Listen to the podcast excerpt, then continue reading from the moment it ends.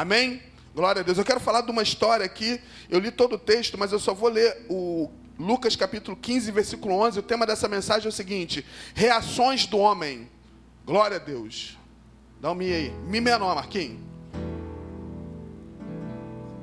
É? Mi menor mesmo? Show.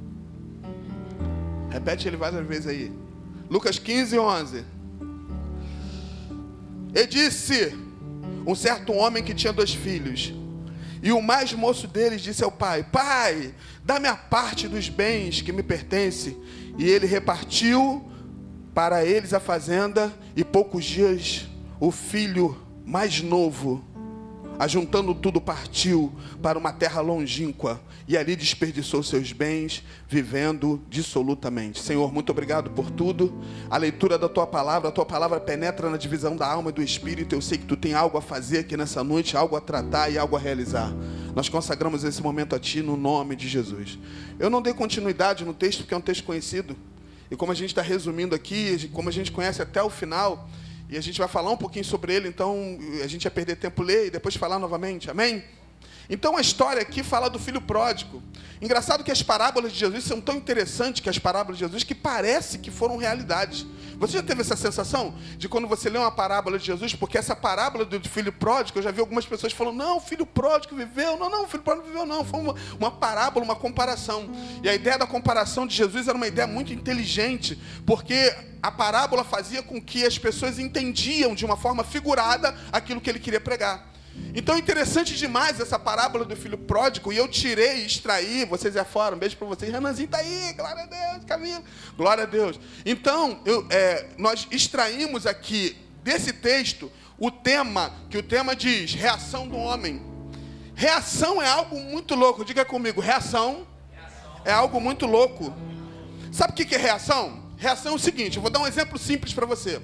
Às vezes você Tá tom... Você está bem aí. Lembra da vacina, dos... vacina da gripe? Quem tomou a vacina da gripe aí, aquela antigona? Eu notei que algumas pessoas que tomaram falaram assim: pô, depois que eu tomei aquela vacina, eu tive uma reação não muito boa. Senti meu corpo doendo.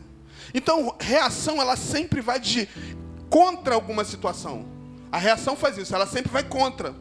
Então a gente tem que tomar muito cuidado com as nossas reações, porque as nossas reações podem ir contra o propósito que Deus tem na nossa vida.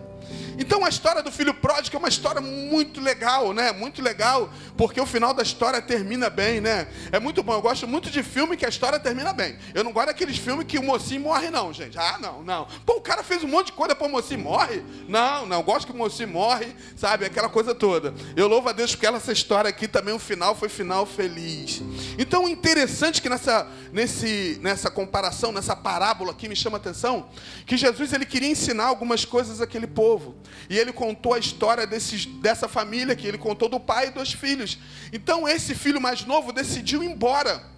Ele decidiu ir embora. Eu vou falar uma coisa aqui que não está na Bíblia, que eu acredito que você vai entender quando a gente for falando, porque o que aconteceu com o filho mais novo? O filho mais novo, ele decide ir embora, mas não foi uma coisa assim, estalo. Acredito eu que ele planejou a saída dele porque ele não queria mais ficar com seu pai e pediu uma parte da herança, né? Todos nós sabemos que na história isso é totalmente errado. Ele, ele quebra algo aqui, ele quebra um princípio aqui, porque na verdade o pai tinha que morrer para ele poder receber herança, e isso a gente já sabe. Então, um grande lance aqui é o seguinte: esse menino toma uma decisão, só que ele toma uma decisão com base de uma proposta. Vocês sabiam? Existe uma música que o Thales canta que diz assim: E todo dia.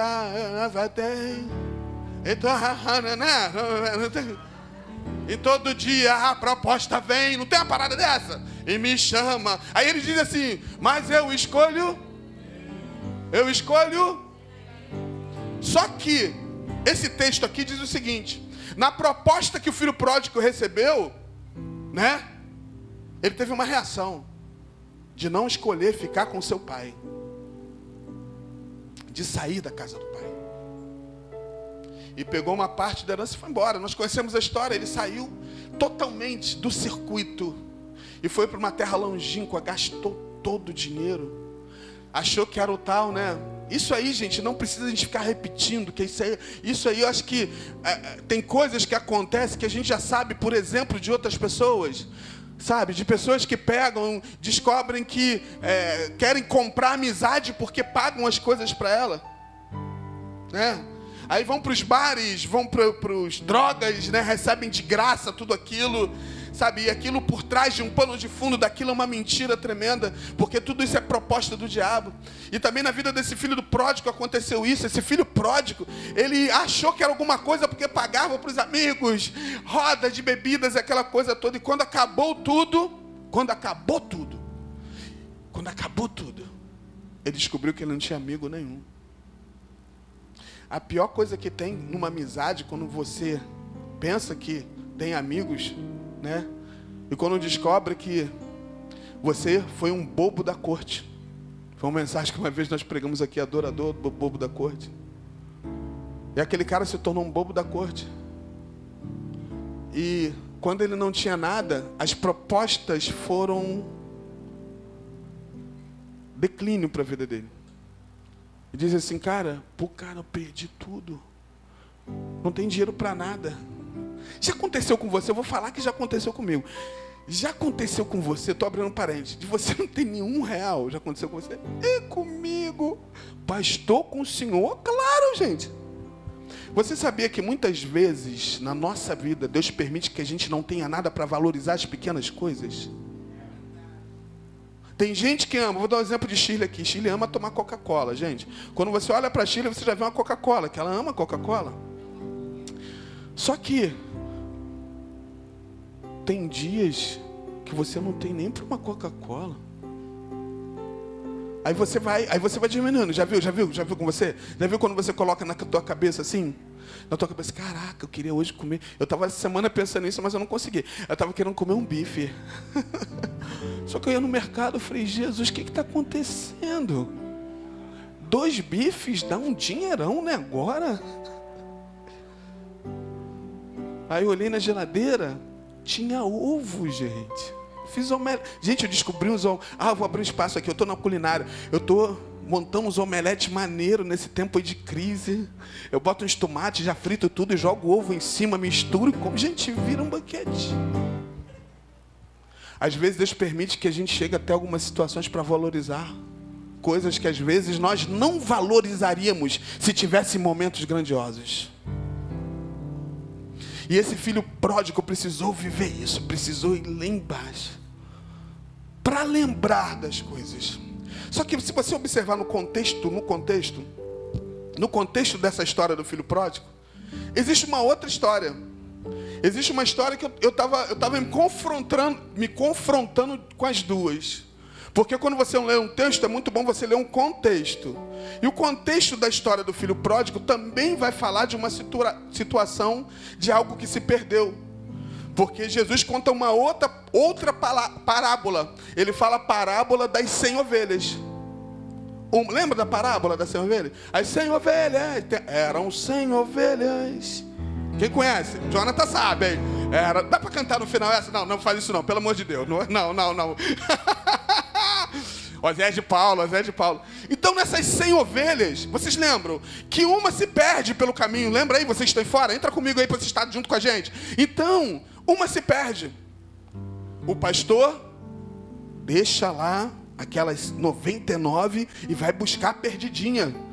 E o pastor, com muita alegria, celebra né, a volta daquela ovelha que estava perdida. Só que eu comecei a, a, a, me confrontar, porque nessa parábola da ovelha perdida, o pastor vai em busca da ovelha. Mas no filho pródigo, o pai não vai buscar o filho. Vocês já pararam para pensar nisso? Há uma diferença quando alguém se perde, e há uma diferença quando alguém tem consciência daquilo que está fazendo. Há uma diferença. A história das ovelhas, as ovelhas, a ovelha se perdeu. E precisava que o pastor fosse achá-la. Só que o filho pródigo, ele sabia o caminho de casa.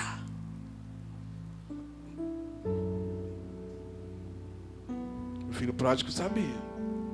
Sabia muito bem porque não adianta vir botar culpa no pai, que simboliza Deus aqui na história do filho pródigo, porque o próprio discurso do filho pródigo, O próprio discurso do filho pródigo era o discurso de, de, que o pai cuidava, que o pai ensinava, que o pai zelava e que o pai alimentava. Se você apontar para a história do filho pródigo, quando ele chega no declínio da vida dele, ele começa a pensar assim: caraca, eu aqui padecendo necessidade que, sabe, a ponto de estar com esses porcos aqui e desejar comer a comida dos porcos, né? Pô, na casa do meu pai tem pão. Esse pão aqui você pode falar de dois tipos de pão. Você pode falar do pão alimento, comida, e você também pode falar do pão espiritual. Esse filho era alimentado dos dois jeitos. E a Bíblia diz que ele começou a pensar. Uma, uma das coisas, quando eu prego aqui na igreja, uma das coisas na minha oração é o seguinte: Deus, olha só. A gente não sabe para que público vai pregar. Não sabemos quem vai estar na igreja. Gente que, porque às vezes você próprio membro da igreja, às vezes você não pode estar na igreja. Acontece alguma coisa. O próprio André hoje, André está viajando, né? Um beijo para André. Deus abençoe as meninas, saudade. E às vezes você não pode estar no culto. Então, uma das orações que eu faço antes de qualquer coisa, quando estou preparando uma palavra, Senhor, que a palavra que for pregada para as pessoas que estarão ouvindo, nós temos certeza que vai ter uma ação e posteriormente uma reação. Eu declaro isso sobre a tua vida, que haja reação por essa palavra que está sendo pregada. Mesmo sendo tão conhecida, mesmo sendo tão lida, e você já conhece de trás para frente, de frente para trás, mas que haja uma reação na tua vida positiva no nome de Jesus. Então, voltando aqui, esse menino aqui, né, ele, ele começa a pensar. Ele começa a pensar e analisar. Escuta uma coisa, na nossa vida uma coisa que sempre vai ter um pensamento, raciocínio, memórias. Sabia que quando a gente tem memória, a gente nunca esquece quando alguém fez alguma coisa pra gente? Às vezes a pessoa que fez esquece. A pessoa que te abençoou, ela pode esquecer.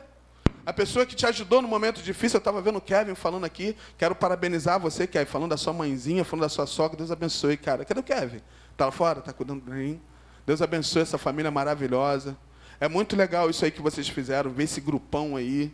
Isso é muito legal, isso é tão importante, sabe? A família está junto em qualquer momento, em qualquer situação, porque existem pessoas que só querem estar junto no churrasco, mas na hora da dificuldade todo mundo se afasta. Mas eu quero louvar porque eu sei que existe algo grandioso nessa família e o nome do Senhor vai ser exaltado. E a vinda de vocês aqui é profética no nome de Jesus. Aleluia! Então, esse filho pródigo, ele começa a pensar: pô, caraca, peraí. Aqui o negócio está ruim, nem o carro do ovo passa, porque eu também não tinha dinheiro para comprar. O que restou para ele é comer aquelas bolotas que os porcos comiam. Aí ele começou a pensar, e você começa a analisar. Por isso que é muito importante, pais, a gente ensinar os nossos filhos no caminho que devem andar. Porque vai chegar um dia que os filhos eles vão ter que caminhar sozinhos. E a gente não cria filho para nós, a gente cria filho para Deus. Vai ter dias que eles vão estar distantes, vão estar, sabe? Eu me lembro que a Arielle, a primeira vez que a Arielle voou, né? Ela voou de avião antes de eu e Marielle, só para vocês terem uma ideia. Gente, aquele dia eu falei, ah, Jesus, ah, pai querido. Ela foi para um congresso em São Paulo, eu falei, ah, nem dormi direito. Ah, o avião, Jesus, ah, pai. Quando pensa em avião, né, a gente já pensa um monte de coisa. Eu falei, ah, pai. Engraçado que a gente fica igual doido e eles ficam tranquilinhos. Pai, cheguei, me avisa quando chegar e demora avisar pra caramba ainda. E a gente quase morre do coração. Pai, cheguei, tudo bem, tudo certinho. Pais são, são assim. Você tem que preocupar, se preocupar, educar, ensinar, mostrar o caminho.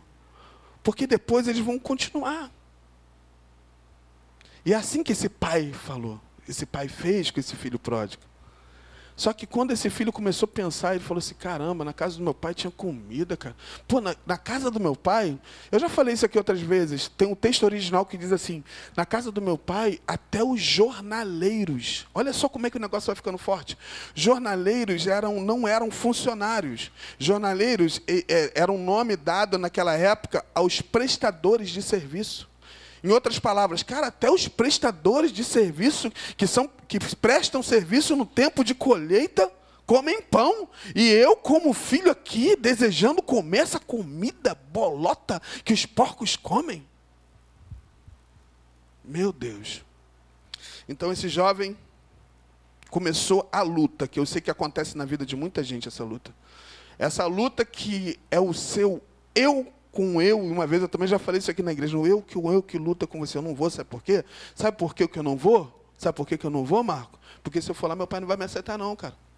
Não vai me aceitar, cara. Olha só, eu pedi uma parte de herança, gastei tudo, fiz, fiz mó besteira, gastei com tanta coisa, meu pai não vai me aceitar não. Meu pai não vai me aceitar. Isso, essa, essa guerra que muitas vezes acontece na nossa mente, acontece na vida de muita gente. Essa luta, essa crise de identidade, achar que é ou não é, vai ou não vai, Deus não vai me aceitar. Mas ele, ele tomou uma decisão e falou assim: não, não, peraí, peraí, diante de tudo isso, não, não. Eu imagino, né, que, que às vezes já aconteceu com você, de você ficar louco com você, já aconteceu só comigo isso, não. Você ficar falando com você, ficar falando sozinho, é um negócio que é foda. Aí você olha, vê se alguém está ouvindo, mas continua de novo. Já aconteceu isso com você? então não é só eu que sou louco, não, vocês também são. Oh, meu Deus, vou ou não vou? Vou ou não vou? Não, mas não vai me aceitar. Sabe por quê? Eu fiz uma besteira. Querido, não importa a besteira que você fez, o nosso Pai está de braços abertos. Ah, Jesus. Então ele começou a pensar, pensar. Aí ele lança uma frase. Sabe o que eu quero dizer aqui nessa noite? Diante de uma frase lançada pela tua vida, tome posse dela e torne ela vida para você. Essa frase mudou a história do filho pródigo. A frase marcante que eu gosto muito de ler. A frase que ele diz assim: Levantar-me-ei e terei com meu pai. Aleluia. Caraca. E ele falou: Vou, vou para lá. E ele volta.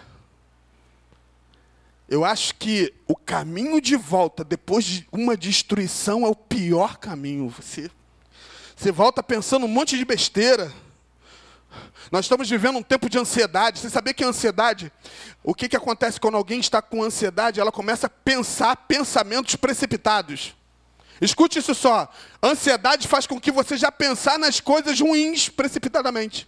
As coisas nem aconteceu, você já começa a pensar, não vai dar ruim, não vai dar certo. Se você está sentindo isso, você está com, com início, no princípio de ansiedade. Então precisa ser tratado. Nem tudo trata coração, não. Procura profissionais, que isso é importante demais. Então esse filho volta. Ô, Marquinhos, o que, que houve, Marquinhos? Hã? Ah, deu? Ah, então tá. Então tá bom, tá tranquilo. Então a Bíblia diz que ele volta, retorna para a casa do pai. e a Bíblia diz que o pai.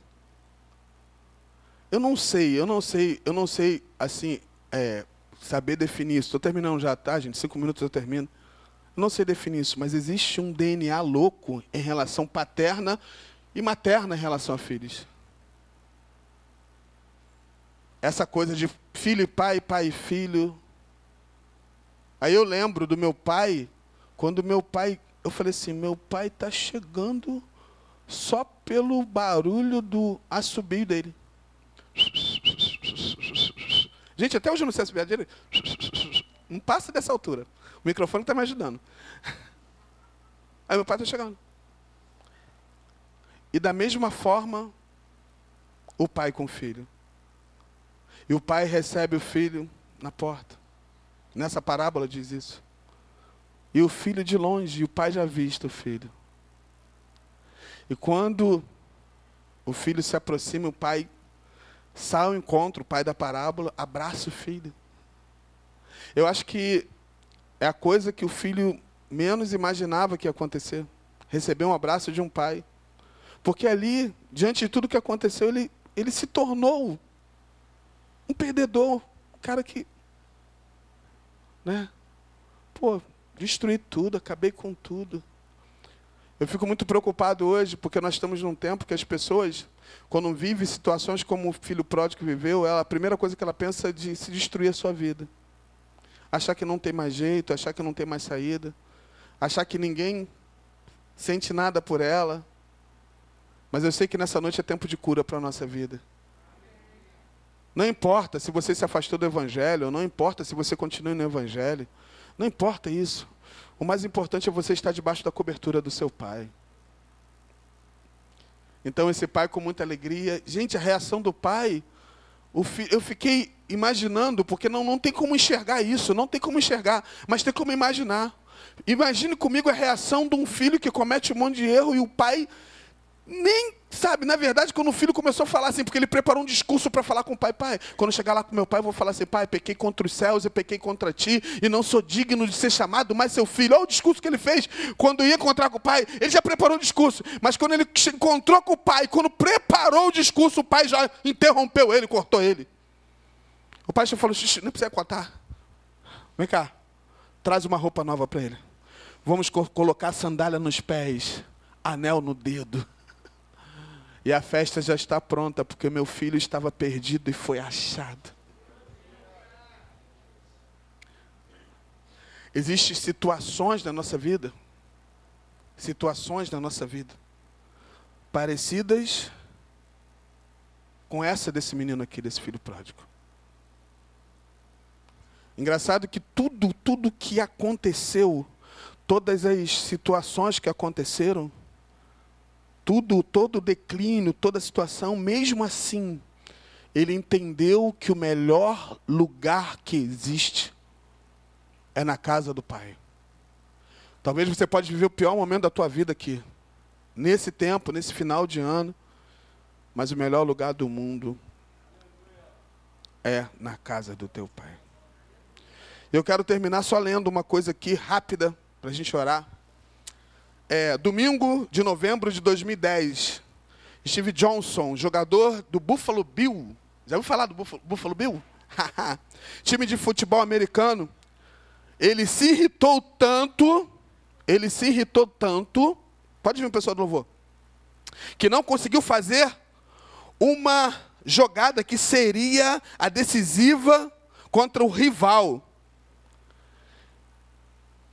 Como ele não conseguiu fazer aquela jogada, ele ficou irritado, né? E ele enviou uma mensagem para o Twitter. Quem tem Twitter aqui? Ninguém não? Tem você? Gente, eu não tenho Twitter, não sei porquê. e sabe o que, que aconteceu? Olha o que, que ele manda para o Twitter. Ele escreveu assim: Eu te louvo 24 horas por dia, sete dias na semana, e é assim que tu me tratas? Esperavas, esperas que eu aprenda algo com isso? Hum. Como? Nunca esquecerei disso. Nunca. Valeu mesmo. Obrigado. Ele mandou um Twitter aqui para Deus.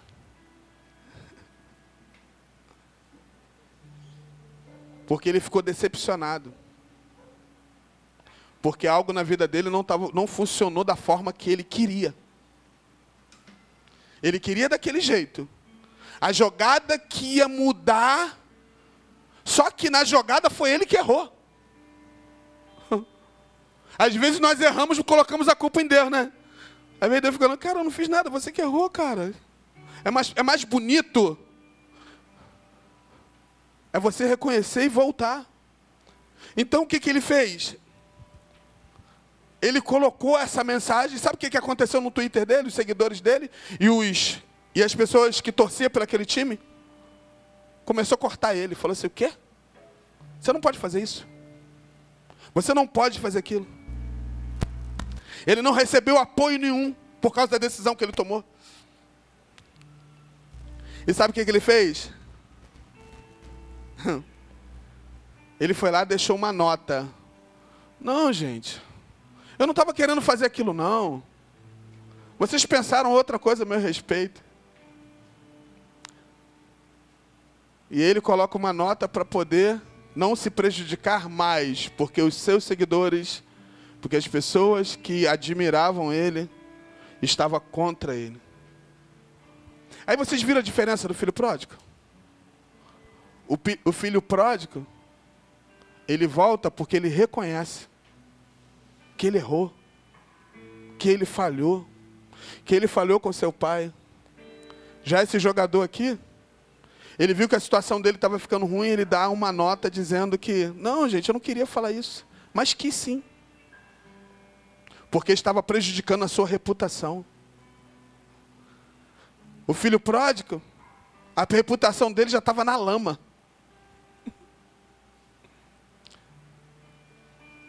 E às vezes as pessoas estão preocupadas tanto com uma reputação. Mas nós vamos orar agora. Nós vamos orar esse Deus Todo-Poderoso que Ele te ama tanto que aceita você de volta. Do jeito mesmo que você é. Mas, pastor, eu fiz tanta coisa. Tantas coisas não foram legais que eu fiz.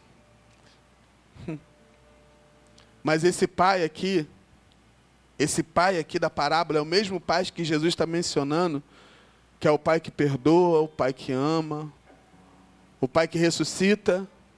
Se seus sonhos morreram, ele tem poder de ressuscitar os teus sonhos. Se algumas coisas se apagaram na tua vida, ele tem poder de acender. Se algumas coisas pararam, ele vai te ajudar a caminhar.